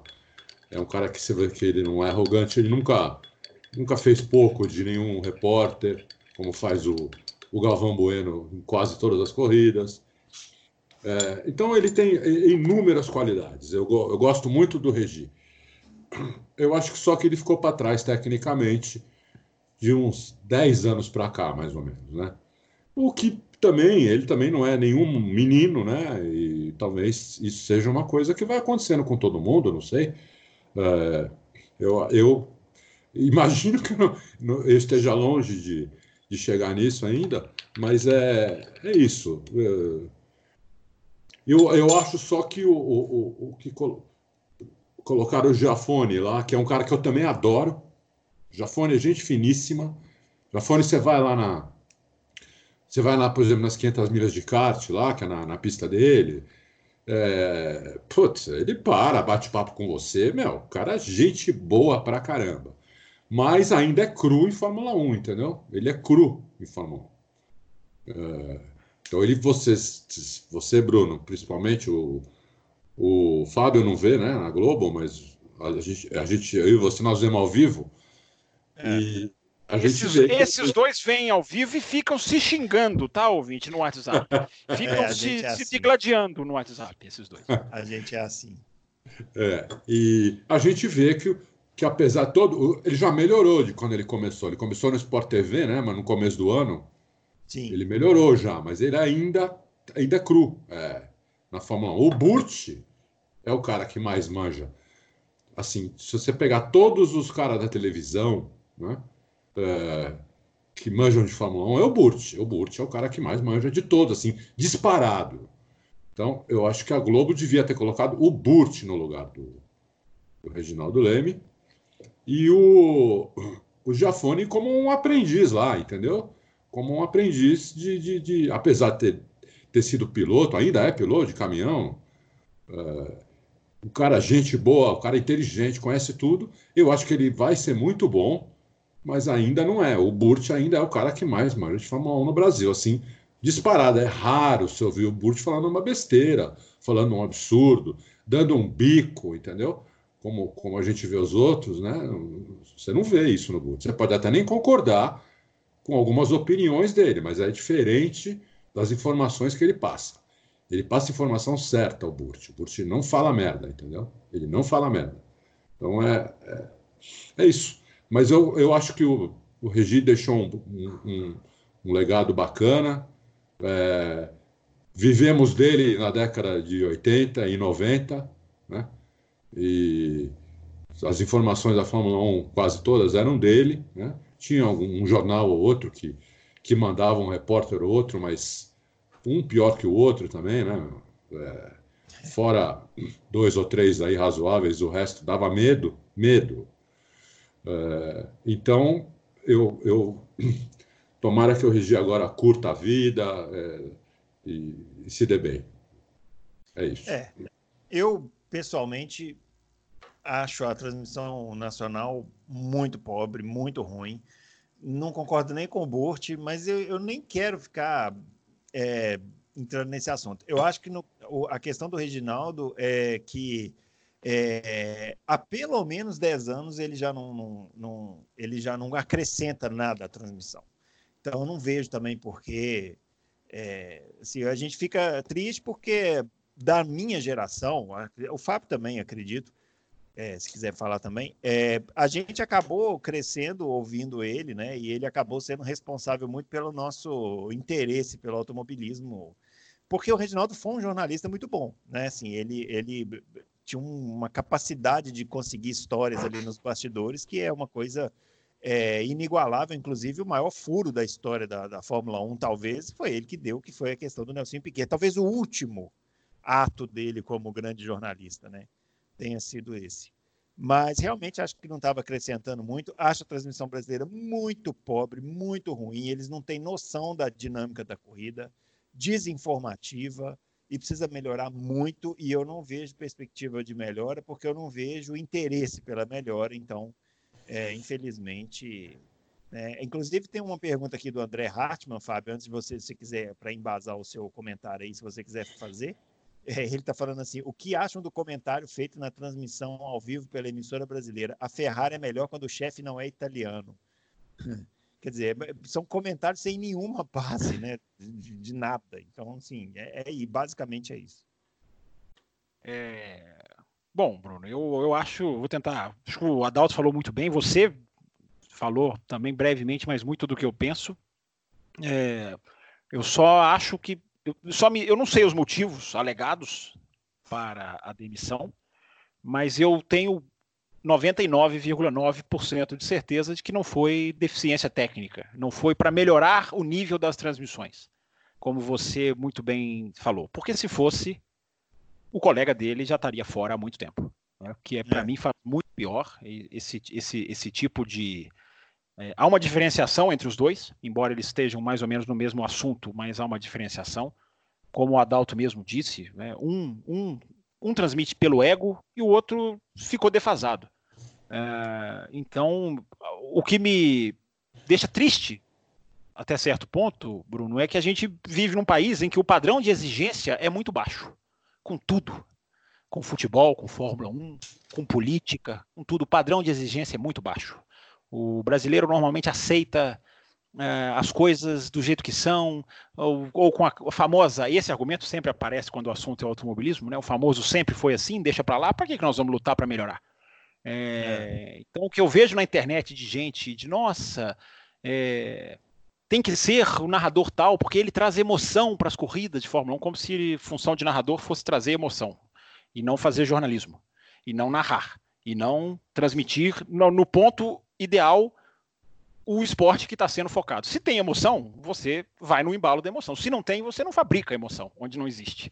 Porque é, é, é, é, totalmente uma deturpação. Mas a gente vive num país em que as pessoas acham que é o seguinte: o rapaz construiu um nome, seja ele quem for, ele tem cadeira cativa para o resto da vida. Ele pode se defasar, ele pode empurrar as transmissões com a barriga, ele pode falar asneiras, ele pode até, não é o caso do Reginaldo Leme, mas ele pode até deturpar informações de propósito, tendo áudio vazado no ar, que ninguém tá nem aí, a torcida dele, o time dele, a hashtag com o nome dele, continuam pipocando redes sociais afora. Então o Brasil não tem o menor padrão de exigência com narração, com qualidade de transmissão, com qualidade de jornalismo. Tem, tem gente que não faz ideia do que é jornalismo. É, teve um que escreveu para mim na página do Loucos, dois, três programas atrás. Eu não lembro o nome dele, se lembrasse também não traria, porque para mim eu estaria expondo ele a um constrangimento enorme. Disse para mim que não é função de jornalista defender o esporte, é, que essa postura de, de, de, de torcedor que querer brigar por uma Fórmula 1 igual, sem DRS, é coisa de. É como é que é? Inverter o cachorro com poste. Enfim, escreveu uma coisa que é assustadora. É assustadora. Uhum. As pessoas não sabem o que é jornalismo. Não sabem. Muitas delas, né? Claro que eu estou generalizando, mas a gente tem gente que, mesmo sem ter feito jornalismo, gosta de bom jornalismo, se interessa por bom jornalismo, se interessa por boa análise, se interessa por boa discussão. É claro que tem. Acho que a maioria das pessoas que estão ouvindo loucos não estariam aqui se não tivessem um interesse pela opinião, mesmo divergente. A gente aqui diverge várias vezes, mas a gente procura. E o Adalto falou uma frase aí que ficou aqui na minha cabeça. Ele falou: tomara que eu demore a chegar nesse ponto. Acho que nunca vai chegar, Adalto, porque eu vejo você como eu me vejo. A gente corre atrás. A gente tenta se manter atualizado com esse mundo que é tão difícil de se manter. Que é tão difícil de você correr atrás, que é tão difícil de você chegar num. Você não pode chegar num ponto de não saber o que, que é undercut e overcut. Não pode. É. Um cara que recebe um salário para isso, que ganha para isso, não pode chegar nesse ponto. É, é infelizmente, né? É, eu, eu, posso estar sendo injusto, mas isso para mim é sentar em cima do cargo, é sentar em cima do, do, de uma posição em que ele mereceu chegar. Acho que nenhum dos dois ali chegou de, de, de, de favor, mereceu, mas sentar em cima, meu amigo, é para mim é, é, grave, é muito grave e não aconteceria se tivesse um público e principalmente um canal. E aí eu volto onde eu falei nos motivos da demissões que eu não, da demissão que eu não sei qual é. Mas se tivesse um canal interessado em fazer um, entregar um produto cada vez melhor, infelizmente ou não, essa demissão já teria acontecido há muito mais tempo. Então, história respeitada, criticar não é desrespeitar, tá? É importante deixar desenhar isso para alguns que acham que criticar, mas você tem que respeitar a história, não tem ninguém desrespeitando a história deles, a não ser eles mesmos, eu acho. É, eu exatamente. Acho, eu acho que construíram uma história e hoje desrespeito. Você falou de leitura de corrida, Bruno. Eu me lembro do Grande Prêmio de Imola de 2005, que é aquela corrida em que o Alonso segura o Schumacher. Uhum. E eu tenho essa corrida gravada. Eles fazem a leitura do que ia acontecer antes de começar. Quando o Raikkonen começa a ganhar velocidade, depois o Raikkonen quebra, aí o Schumacher começa a ganhar velocidade. Eu me lembro que a transmissão brasileira foi ali certinha. Falou: vou começar a, a medir a diferença, porque eu acho que vai chegar no Alonso daqui a 20 voltas. Hoje em dia, eu, eu assisti as 20 voltas do Grande Prêmio de Abu Dhabi do ano passado. 20. Na transmissão brasileira. É, o narrador não sabia o número das curvas chegava a errar simpateticamente de um engenheiro falar saia da curva 7 e dê mais potência no motor, e ele olhar, mas espera aí, deixa eu ver aqui qual é a curva 7, errar qual era a curva 7, a curva 7 é o hairpin, que leva para a grande reta, e ele ia confundir com a curva anterior e falar no ar. Não, mas é um trechinho de reta tão curto. Não, é, mas isso, isso acontece toda hora. Pois é, isso... Ah, isso, isso aí é a coisa mais comum que tem. Eles não reparam quando o carro quebra? Ótimo. Eles não, só quando o cara para. Ótimo o cara está devagar na pista, o narrador mesmo, o narrador não. Dá para ver que o cara já está devagar, quebrou, aconteceu alguma coisa. Não. Então o cara tem que parar para os caras se ligarem que, tá, que, que quebrou, entendeu? Impressionante. É... é essa, esse tipo de intervenção, eu já estou terminando, mas se tiverem mais, por favor, façam, porque vocês acompanham muito mais de perto do que eu.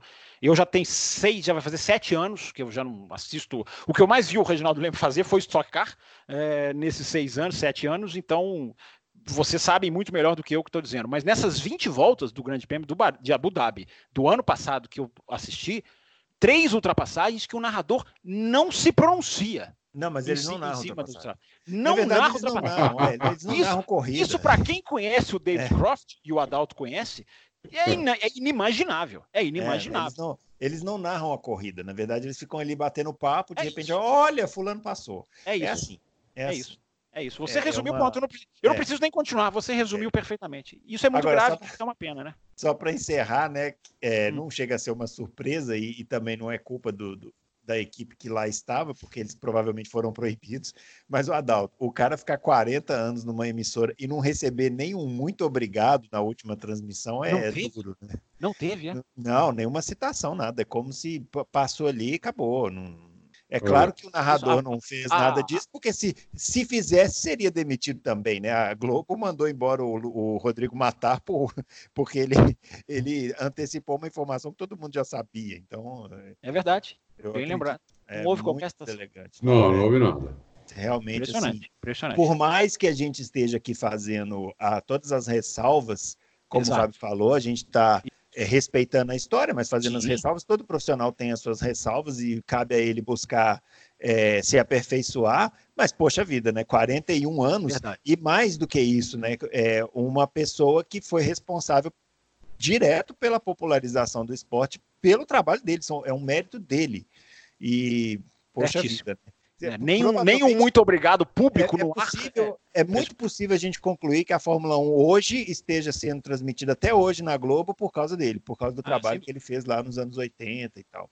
e o cara não receber nenhum muito obrigado, é, aí a gente que é jornalista fica até é, chateado, mas enfim, vida que segue, né? Bom, vamos, vamos passar para as perguntas aqui. Tem algumas perguntas, algumas a gente já respondeu, mas a gente vai fazendo aqui um bate-bola rapidinho. Lembrando que, por sugestão dos ouvintes, na próxima semana nós vamos fazer aqui o prêmio Prêmio Loucos por Automobilismo. Que história é essa? Eu não estou sabendo disso. Você poderia, por favor, me deixar informado? Nós vamos fazer o prêmio Loucos por Automobilismo. Foi a sugestão do Matheus Siqueira na semana passada. Vamos é, falar o piloto do ano, piloto revelação, piloto destaque, piloto que decepcionou. Vamos fazer aqui uma eleição. quer dizer que tem um nome, então, Prêmio Loucos por Automobilismo. O nome eu acabei de batizar, mas Ah, legal. Você, você inventa no- na frente do chefe sem cerimônia nenhuma, assim, é isso. Não, jamais faria isso. Eu não registrei em cartório. Se ele quiser mo- modificar o nome, fica à vontade. eu não- Inclusive, Já- já, que você, já que você tá abusado, eu vou abusar também. Ao invés do título do post semana que vem for Podcast Loucos edição 33, é Prêmio Loucos por Automobilismo. Isso. Oh, é, boa ideia, boa ideia. Vamos, vir, fazer. vamos vir, inclusive, de trajes de gala aqui na, na próxima semana Vamos. entregar esses prêmios aí. Mas não, não Todo vou- mundo aqui- vai fazer o programa de terno e gravata. Ah, mas isso, Isso. isso eu já faço todos os dias. Ah, ah, Não vai ter nota. Eu não vou precisar dar nota para ninguém, não, né? Só para deixar claro. Não, mas você vai ter que escolher, né? Você vai ter que fazer alguma resposta objetiva. Então começa a pensar aí. Eu vou Senhor. te mandar o- a- as opções para você ir passar. Você vai ter uma semana para pensar, né? Ah, muito obrigado. Se o senhor já tem a pauta pronta, eu agradecerei. Mas Tem. eu só, só de não precisar dar 9,5, 8,5, se- eu já estou satisfeito. Muito bem. Bom, vamos lá. A Graciela Cati é, perguntando aqui se vocês pudessem dar um conselho ao Lewis Hamilton referente à mudança para a Ferrari, o que, que vocês diriam para ele? Eu diria vai, vai para a Ferrari. Já ficou na Mercedes há muito tempo. E aí, Adalto? É, eu, se eu fosse ele, eu ia também. Se eu fosse ele, eu ia também. É, porque eu acho que é, ele chegou num ponto, Hamilton, que ele ganhar mais um título, mais dois, mais três, ele tá, dá na mesma, né? na Mercedes. Eu acho que o desafio dele agora é teria ganhar um título por outra equipe, entendeu? Então, se eu fosse ele, eu iria. Mas aí, se eu fosse ele, né? Não sei a cabeça dele, nem tento adivinhar. né? Mas se eu fosse ele, eu iria. Sem dúvida. Fábio Campos quer, quer falar? Eu acho que eu nem precisaria, Graciela, dar conselho a ele, porque eu acho que ele vai. Acima de tudo, eu acho que ele vai, porque pelo, pelo que eu já senti das declarações dele, pelo que eu já ouvi falar, é, de que gosta da Ferrari, de que gostaria de um dia pilotar. Até brincou, né? Se não fosse o Vettel, eu já estaria lá. Que é uma brincadeira, que é uma cutucada, né? Isso numa época um pouquinho menos ah, amiga entre ele e o Vettel, como ele, hoje eles são bem amiguinhos. Eu acho que ele vai. Eu acho que o Hamilton, eu já falei sobre isso aqui no Loucos. É, eu acho que ele é movido a, não vou dizer desafio, porque eu acho que todos são, mas eu acho que ele é movido à disputa. Eu acho que essa questão de é, ganhar 13, 14 corridas em 20 sem nenhuma concorrência que agradava o Schumacher, que agrada, agradava o Vettel, que agrada ao Mark Marques, eu acho que nele não agrada. Acho, é tudo um achismo. Concordo, eu concordo. Acho que ele quer disputa, ele gosta de, de, desafio, ele gosta do roda com roda, e eu acho que na Ferrari ele teria mais chance disso. Além de que eu tenho né, convicção, não é possível que nunca passou na cabeça dele ganhar em Monza, aquele mar vermelho, ele seria ovacionado. Eu acho que ele vai, Graciela, eu não preciso nem dar conselho, eu acho que ele vai. Tudo bem, o cara pode sentar no ano que vem com a Ferrari, discutir um monte de coisa e não achar, não, não gosto do contrato, não gosto das condições, não vou. Mas olhando em linha reta, acho que ele vai. Acho que vai dar certo. E seria um desafio para ele, como o Adalto falou. É, cinco, seis, sete títulos, é, ele não tem mais nada a provar para ninguém. E, e eu não acho que ele seja tão fominha por números quanto outros já foram, com o direito. Cada um tem o direito de seguir o caminho que quiser. Eu acho que ele vai querer ir para a Ferrari. Bom, o Sink Header está perguntando qual a probabilidade de termos uma dupla Alonso Verstappen na Mercedes em 2021. Nu. Mudou todo mundo. Essa aí é para você, Adalto. Você que gosta é para você, Adalto. informações aí. Ah, pra, próximo de zero. Próximo de zero. Muito bem. Próximo de zero. Mais pelo causa do Alonso por causa do, do que do Verstappen, é isso? Não? Mas por causa do Alonso. Não, e outra, é, o, o Totô, ele não vai colocar dois, dois galos para brigar, entendeu? Ele não vai colocar. Nem o Totô, nem o Matia Binotto, nem o, nem o Christian Horner, eles não vão colocar dois galos para brigar. E a, a, o, o, que aconteceu esse ano na Ferrari foi, foi uma coisa surpreendente, né? O, o, Vettel já começou o ano com o piloto número um. O Matia Binotto falou 300 vezes que o Vettel ia ter prioridade. E aí o, o, o Leclerc, com a, com a determinação dele, com o talento dele, com, a, com o psicológico muito forte dele, conseguiu reverter né? isso. É, e acaba o ano como número um da Ferrari. Né? Mas é, foi sem querer, entendeu? Não foi querendo, foi sem querer. Então. É que não tem contrato que pare um cara mais rápido que o outro, né? É, que manda é o cronômetro, entendeu? É, é, isso que manda. Isso eu já falei muitas vezes. O que é. manda é o cronômetro, entendeu? Então, você colocar dois galos lá, primeiro que o Alonso não sei se iria com, com, com o Verstappen ao lado, porque o Alonso já, como a gente sabe, são, serão 2021 seriam dois anos já fora da Fórmula 1, com pegar um cara né? Pegar um moleque desse, um avião desse, entendeu? Tinindo, né? É, na ponta da língua, é, disposto a, a, a, bater roda, disposto a passar por fora sem medo do cara jogar ele na arquibancada. E eu não acho que o Alonso também ia, ia querer isso, entendeu? Mas mesmo que o Alonso topasse, que eu acho que ele não toparia, eu, o Totó não faria isso. O Totó não faria isso. Assim como não faz Hamilton e Verstappen também não faz. a minha, a, o meu desenho aqui para 2021, assim, tá é, é, é, mais o Hamilton na Ferrari, o, o, o Verstappen na Mercedes. E volta para a Red Bull o, o, o Sainz ou o, o, Ricardo. Mas está mais fácil o Ricardo do que o Sainz. Esse, esse é meu desenho, entendeu? Eu estou vendo pouca possibilidade aí para o Alonso, entendeu? A não ser que o, a Renault melhore muito o ano que vem, o Ricardo não queira voltar e a McLaren também melhore a ponto de ele não, queira, não querer ir para a Red Bull. Aí a Red Bull vai atrás do Alonso. Aí seria o lugar do Alonso. Senão, eu não vejo também lugar para o Alonso, infelizmente, porque ele também é um cara fora da curva. Muito bem. A pergunta do Dan José ficará para o próximo Loucos por Automobilismo. Ah, que absurdo isso. Faremos aqui uma entrega de prêmios simbólicos que eu inventei da minha cabeça. Daqui a pouco o Adalto fala se ele concorda ou não.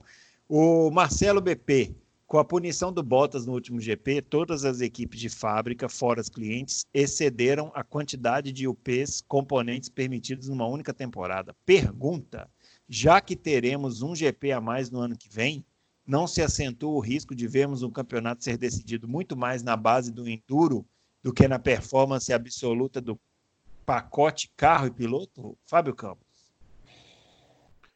Não, eu acho que não. Eu acho que as, elas têm total condição de. Uma corrida a mais, eu não acho que mudaria tão radicalmente os projetos. Eles até brigam politicamente para, à medida que o calendário aumenta, aumentar a alocação de motores, mas eu não, não, vejo como essa, como assim, ah, vai mudar a estrutura de funcionamento, de perda de velocidade para ganho, eu acho que não.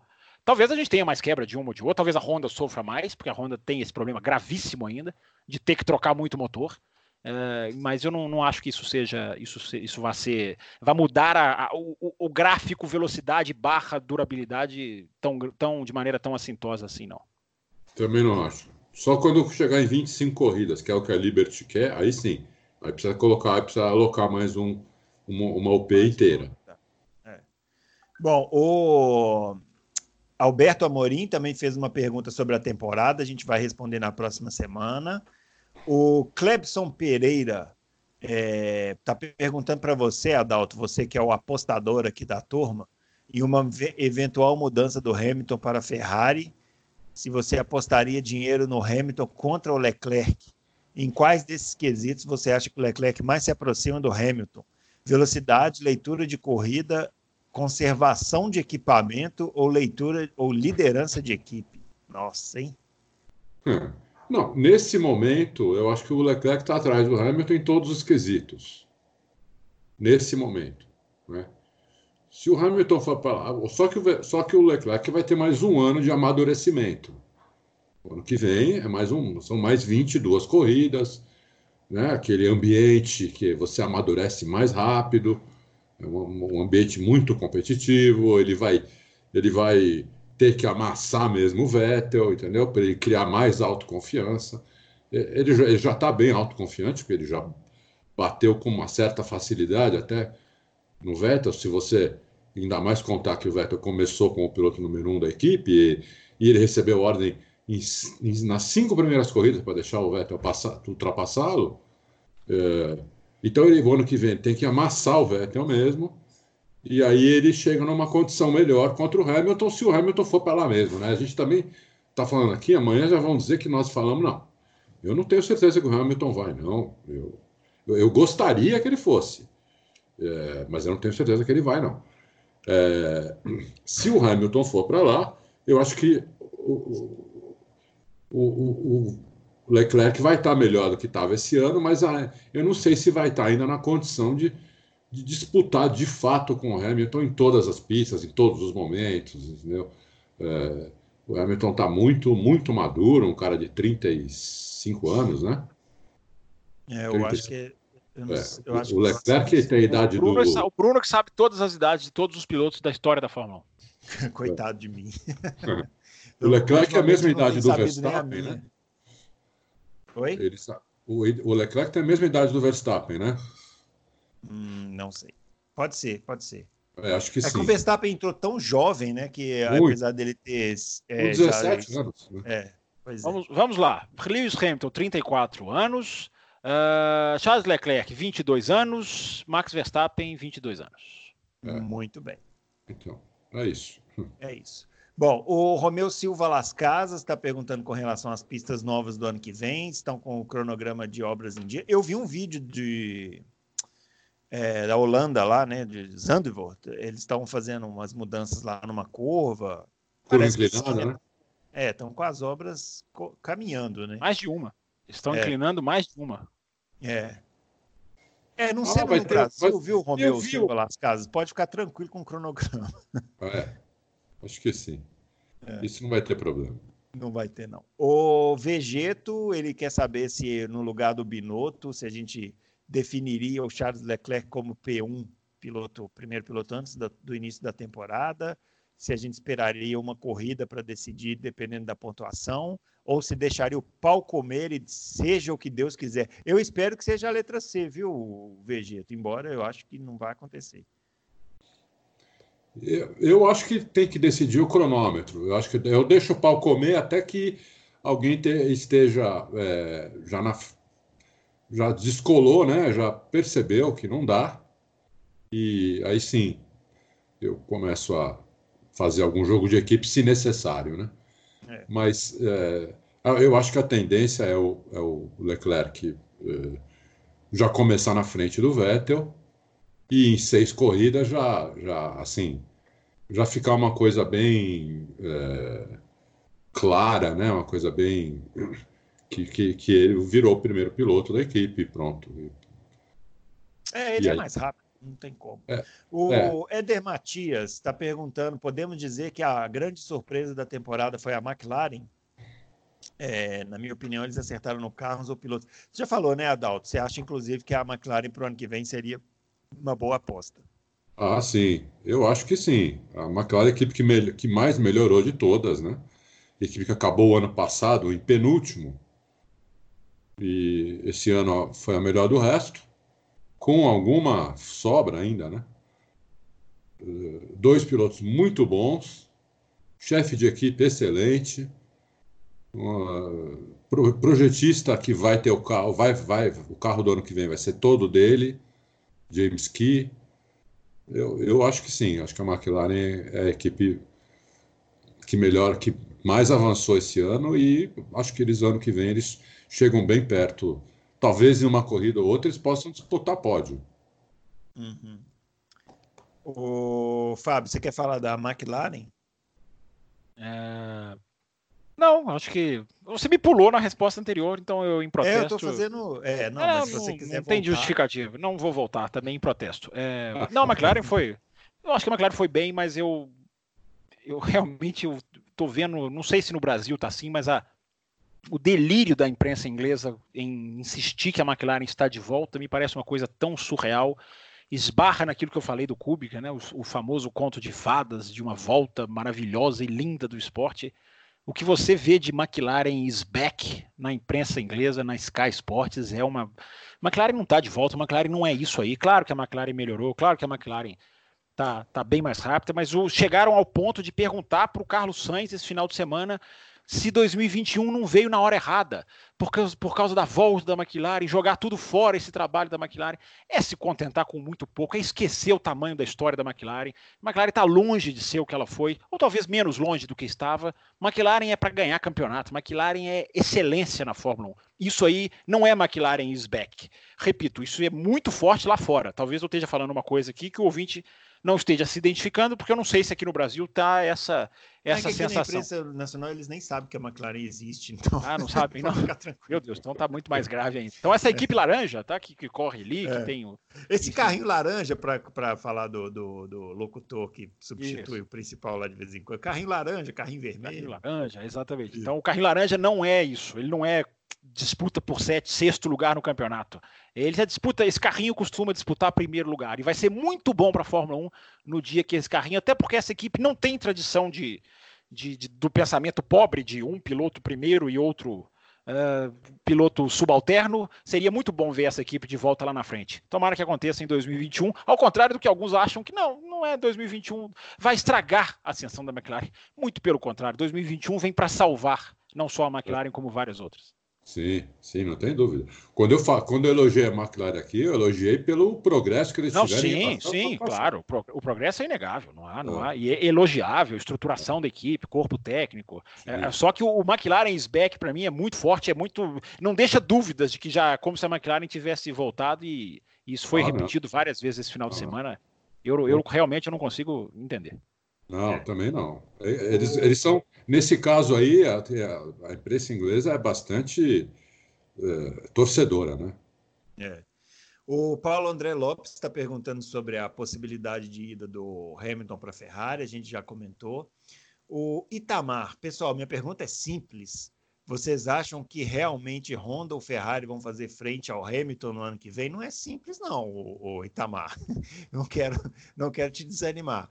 É, deixa eu ver. E outro, sabemos que os gastos serão limitados para 2021, porém, esse efeito só vamos sentir em 2022, pois para 2021 está liberado, que os carros vão ser, vão ser desenvolvidos em 2020. Logo, o desenvolvimento desse carro de 2021 vai custar muito dinheiro, e quem tem dinheiro para gastar são as três equipes de ponta. Será que essa regra não vai aumentar o abismo entre as equipes? Ou eu, essa pergunta eu vou reservar para o Fábio Campos dissertar porque ele aqui não esteve quando nós falamos das regras de 2021. Se ele quiser aproveitar essa deixa do Itamar para falar o que, que ele está pensando sobre esse assunto. Não, rapidinho, não vou precisar dissertar, não. Tentarei ser breve. É, não acho que não vai acontecer exatamente isso, não, Itamar, porque, é, primeiro, as equipes já têm limitação de horário de túnel de vento e de CFD. Isso já, já existe para 2020.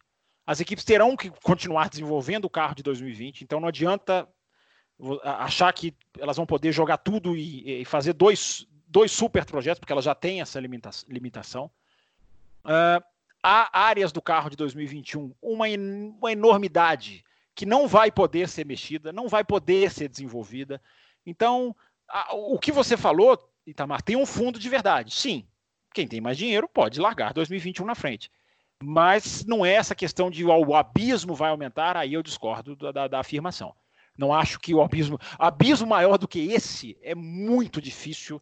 Não dá para colocar a mão no fogo por nada, mas é muito difícil que um abismo, porque o carro será muito mais padronizado. É uma coisa que a gente defende, eu defendo, já apanhei muito por causa disso, mas defenderei sempre um carro que não será idêntico para todos. Quando a gente fala padronizado, não quer dizer exatamente o mesmo carrinho, mas com várias das partes em que ninguém pode mexer, principalmente as partes mais sensíveis da aerodinâmica.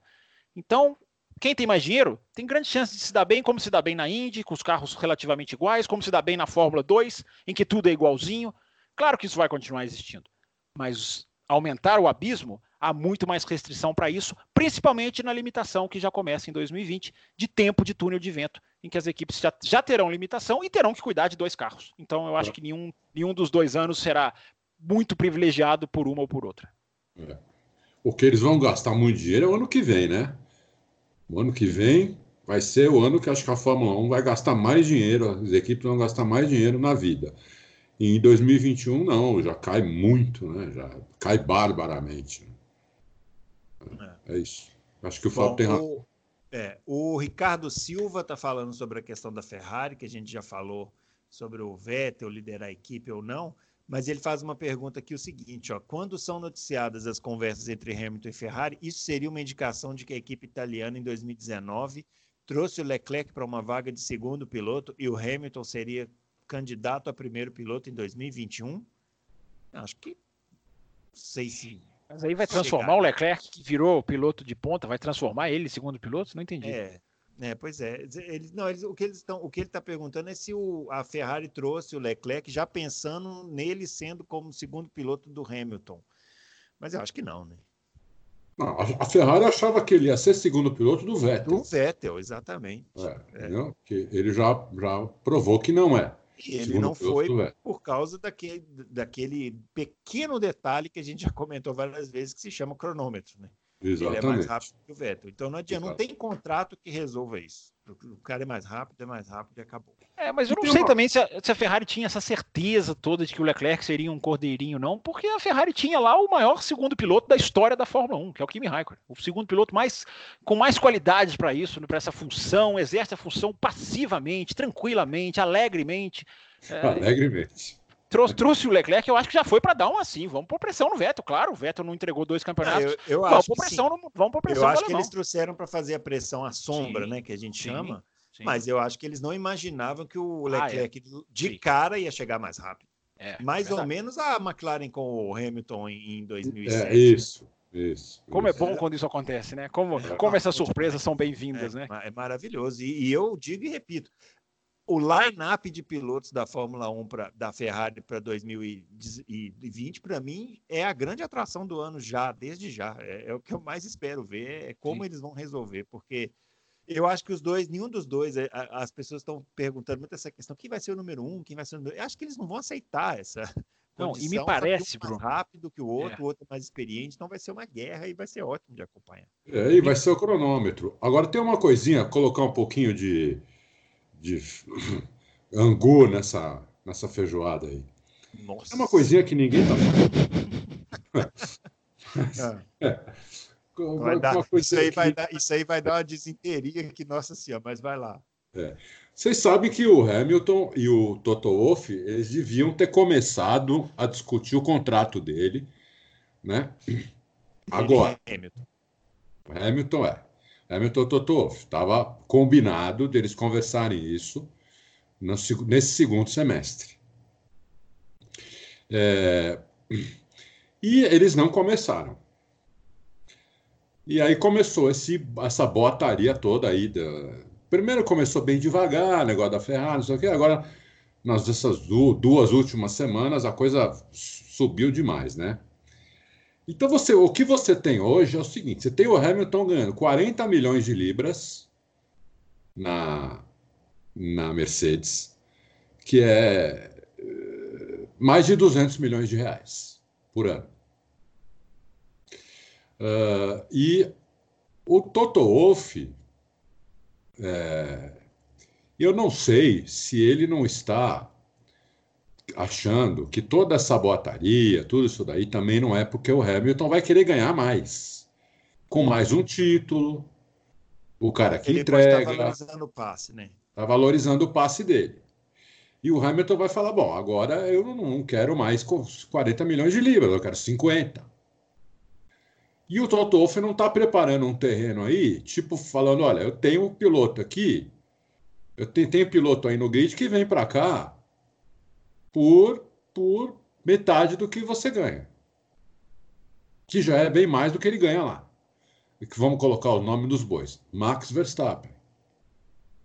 Que se oferecer 20 milhões de libras para ele, vai correndo, porque ele ganha 10 milhões de dólares na, na Red Bull. 20 milhões de libras é quase o triplo do que ele ganha. Para andar num carro que a gente sabe que é um carro, né? No mínimo, um carro para disputar título. Se não for o carro campeão, no mínimo para disputar o título. Então tem esse anguzinho aí também, entendeu? É, eu não sei se não tem um joguinho aí dos dois. O Hamilton, olha, a Ferrari me paga, se eu quiser ir, eles estão me elogiando. Já tive encontro com, com o presidente da Ferrari duas vezes. É, então a Ferrari e o, e o Toto Wolff não, não vai querer pagar mais, talvez até queira pagar menos porque andou dizendo aí também que a Daimler não quer continuar gastando essa grana que gasta hoje. Entendeu? Então tem esse anguzinho aí que a gente tem que deixar esse do lado aí, sem esquecer dele. Pode ser muita, muita um problema de negociação isso daí de contrato.